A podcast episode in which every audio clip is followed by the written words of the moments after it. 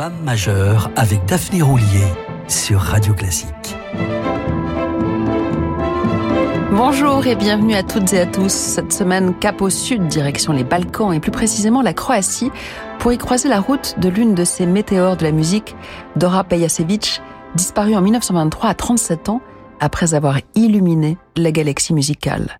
Oui, destin météorique que celui de cette brillante compositrice qui produisit de pures merveilles dès l'âge de 12 ans et ne cessa plus, tant en matière de concerto que de symphonie. Cette étoile, et l'on me pardonnera d'abuser de métaphores astrales, mais elles sont pleinement justifiées. Cette étoile, donc, fut déclarée à l'état civil par son père le 10 septembre 1885 sous le nom de Maria Theodora, Dora pour les intimes, à Budapest. Ce père-là était le comte Théodore Pejacevic, le très respectable gouverneur civil de la Croatie, de la Slovanie et de la Dalmatie. Et comme un privilège peut toujours en cacher un autre, il avait épousé une comtesse hongroise à la beauté fracassante et qui montrait de la vie générale un talent certain pour la peinture, le chant et le piano. C'est elle qui communiqua à sa fille son appétit pour la culture en général et la musique en particulier. Elle se chargea elle-même de lui enseigner le piano, mais Dora, aussi curieuse que l'exploratrice qui porterait plus tard son nom, fit également l'apprentissage du violon, tout en s'amusant à peindre ou à écrire des poèmes. Tant d'activités simultanées qu'on eût dit une réincarnation de la déesse Vishnu.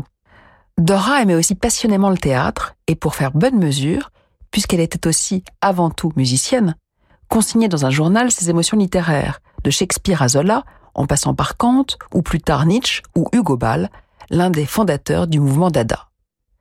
Impressionné par l'étendue de ses dons, ses parents l'encouragent à se perfectionner à l'Institut de musique de Zagreb, puis en cours privé à Munich et Dresde. À cette époque, Dora Pejacevic écrit de la musique de chambre, des leaders, parfois sur ses propres poèmes, et des pièces romantiques pour piano, comme par exemple Cette vie des fleurs, composée à l'âge de 20 ans et dont est issue la rose.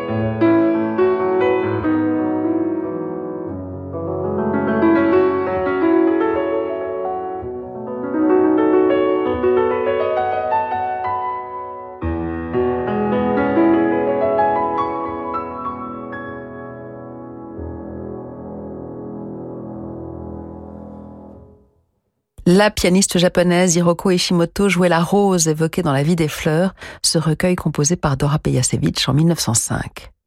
Les fées s'étant généreusement penchées sur son berceau, Dora aurait pu se contenter d'être une talentueuse dilettante, dit autrement, de se la couler douce dans de sombres palais, loin des fracas du monde. Mais Dora ne mange pas de cette brioche-là. Sa formation musicale ne lui suffit pas. Elle n'a de cesse de l'approfondir. En autodidacte gourmande, elle explore les possibilités de chaque instrument, multiplie les exercices de fugue ou de contrepoint, sans oublier bien sûr d'étancher sa curiosité en voyageant dans toute l'Europe centrale.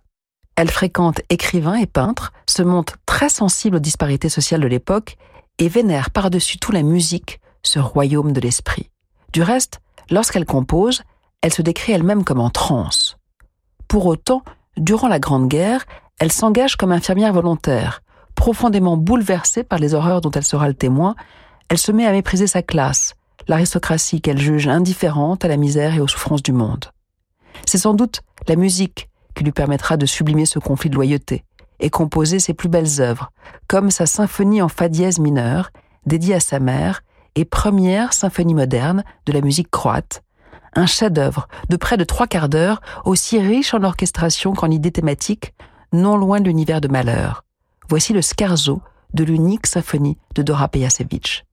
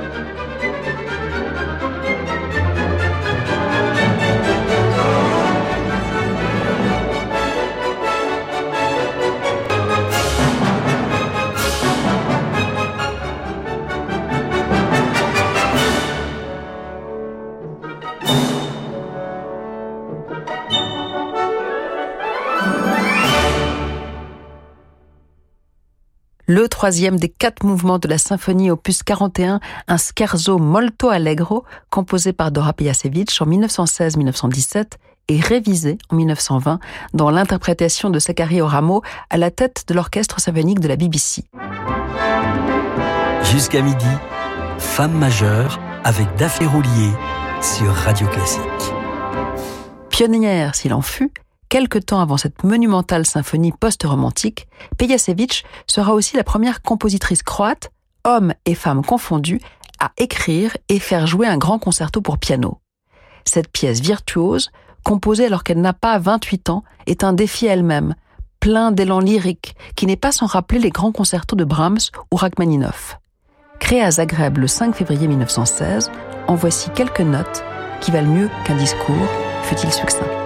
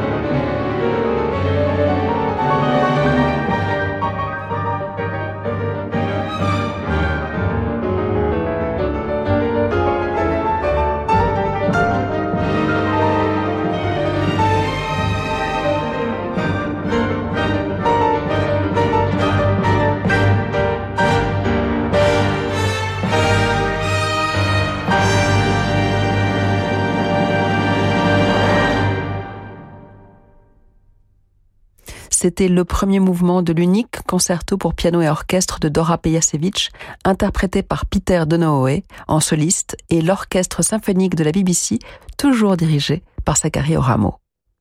La guerre terminée, Dora explore les voies mystérieuses du mariage et épouse un officier. En octobre 1922, avant la naissance de leur fils Théo, elle écrit à son époux une longue lettre où elle prône l'égalité des genres. Chaque talent, chaque génie, écrivait-elle, exige une considération égale, et le sexe ne peut entrer en ligne de compte. Cinq mois après, en mars 1923 très exactement, elle s'éteint, sans doute des suites de son accouchement. Le mépris qu'elle éprouvait pour sa classe, définitivement sourde au malheur du monde, n'avait pas faibli avec les années, bien au contraire. À sa demande, elle fut donc inhumée hors de la crypte familiale, avec en guise de tombeau une simple pierre, avec pour épitaphe son seul prénom suivi de ces quelques mots, repose maintenant. Repos que nous respecterons bien sûr, mais qui ne nous empêchera pas de revenir dans quelques instants sur ses principales influences. Les crises que traversent le Liban, l'Ukraine, l'Arménie, l'Irak et la Syrie laissent des milliers de familles dans une situation de pauvreté extrême. Les chrétiens d'Orient, qui œuvrent au service de tous dans les domaines de l'éducation, de la santé et du patrimoine, ont besoin plus que jamais de notre soutien. Avec l'œuvre d'Orient, aidez-les en faisant un don sur œuvre-orient.fr ou par chèque à l'ordre de l'œuvre d'Orient, 20 rue du Regard 75006 Paris. Pour ne rien manquer de l'actualité du classique, rendez-vous sur notre site internet radioclassique.fr. T'as besoin que je te dépose chez toi, Timothée? Non, non, c'est bon, merci, j'habite au coin de la rue. Une conversation banale cache parfois la précarité. Cette année encore, des centaines d'enfants vont passer l'hiver dans la rue. Aidez-les. Professionnels, bénévoles, donateurs, engagez-vous sur arméedusalut.fr. Aux armes, citoyens. Radio Classique et la salle Gaveau présentent Chopin ou le piano romantique. Un concert magique où Franck Ferrand dévoilera en musique l'univers secret de Frédéric Chopin en compagnie de l'un de ses meilleurs interprètes, le pianiste Nicolas Stavy. Chopin ou le piano romantique avec Franck Ferrand et Nicolas Stavy. Un concert radio classique le 14 février prochain, salle à Paris. Réservation au 01 49 53 05 07 ou sur salgavo.com. Restez branchés, on se retrouve dans quelques instants pour la suite de Femmes majeures. Quitter la rue, c'est retrouver l'espoir. Quitter la rue, c'est retrouver la confiance. Quitter la rue, c'est retrouver la dignité. Bonjour madame. Quitter la rue, c'est retrouver la vie.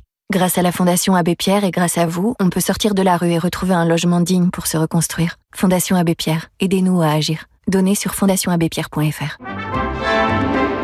Jusqu'à midi, Femme majeure avec Daphné Roulier sur Radio Classique.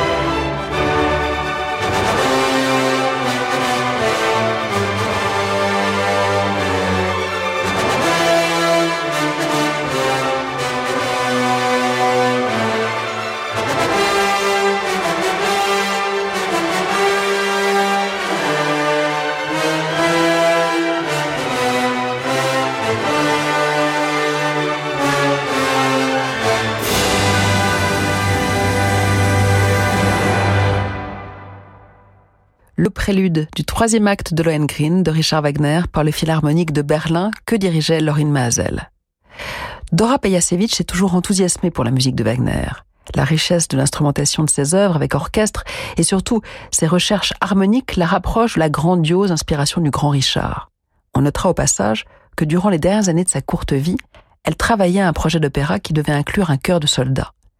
Mais son style romantique tardif évoque aussi un autre Richard, Strauss. Elle termina sa courte existence à Munich, la ville de Strauss, et se lia avec le chef d'orchestre Clémence Krauss, grand ami de Richard, dont il dirigea plusieurs créations et coécrit le livret du dernier opéra, Capriccio.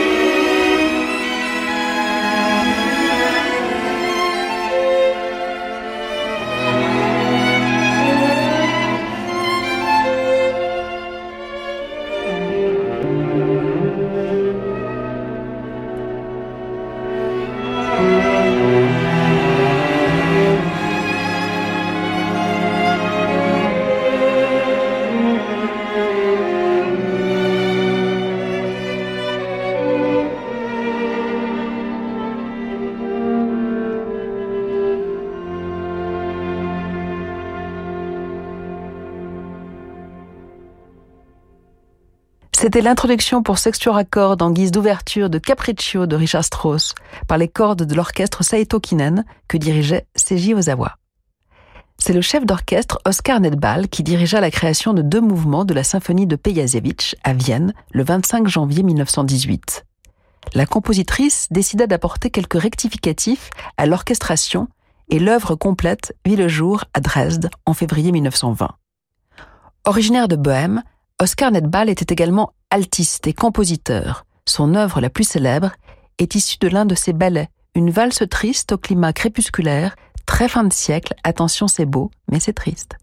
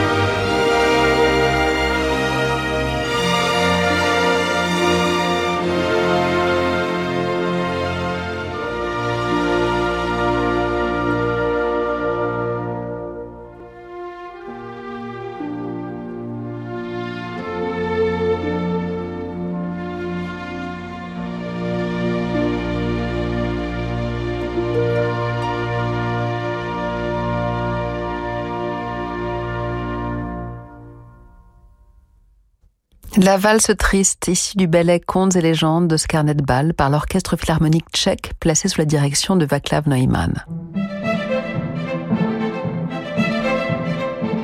Femme majeure avec Daphné Roulier sur Radio Classique. Les œuvres de Dora Pejacevic évoquent l'Art Nouveau, ou plus exactement l'équivalent allemand de l'Art Nouveau, connu sous le nom de Jugendstil, mais son concerto pour piano, son quintet avec piano, ou son ultime quatuor à cordes achevé en 1922, quelques mois avant sa mort, font irrésistiblement penser à Brahms.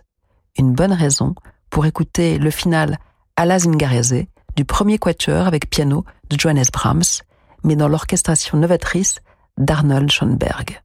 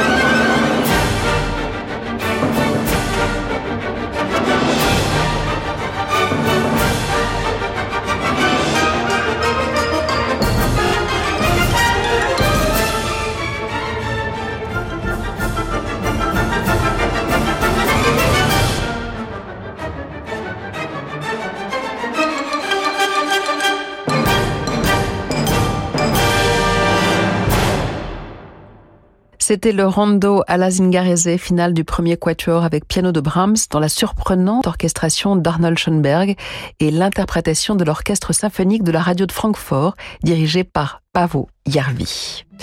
Vous aurez été sensible, je l'espère, aux couleurs proches de certaines recherches orchestrales de Dora Pejacevic et à ce rythme qui lorgne très nettement vers ses origines maternelles, la Hongrie. Demain, je vous parlerai de Charlotte Seuil, une compositrice française presque contemporaine de Pejacevic, mais d'ici là, cap sur les horizons en compagnie de Francis Drezel. À demain.